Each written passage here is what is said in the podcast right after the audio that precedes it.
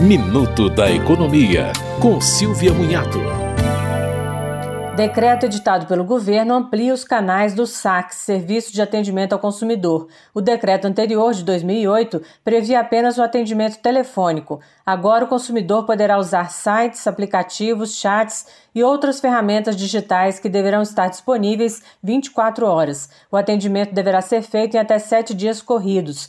Caso isso não aconteça, as empresas estarão sujeitas a multas, mas o atendimento telefônico permanece e deve estar disponível por no mínimo oito horas por dia. As empresas terão seis meses para se adaptarem às novas regras.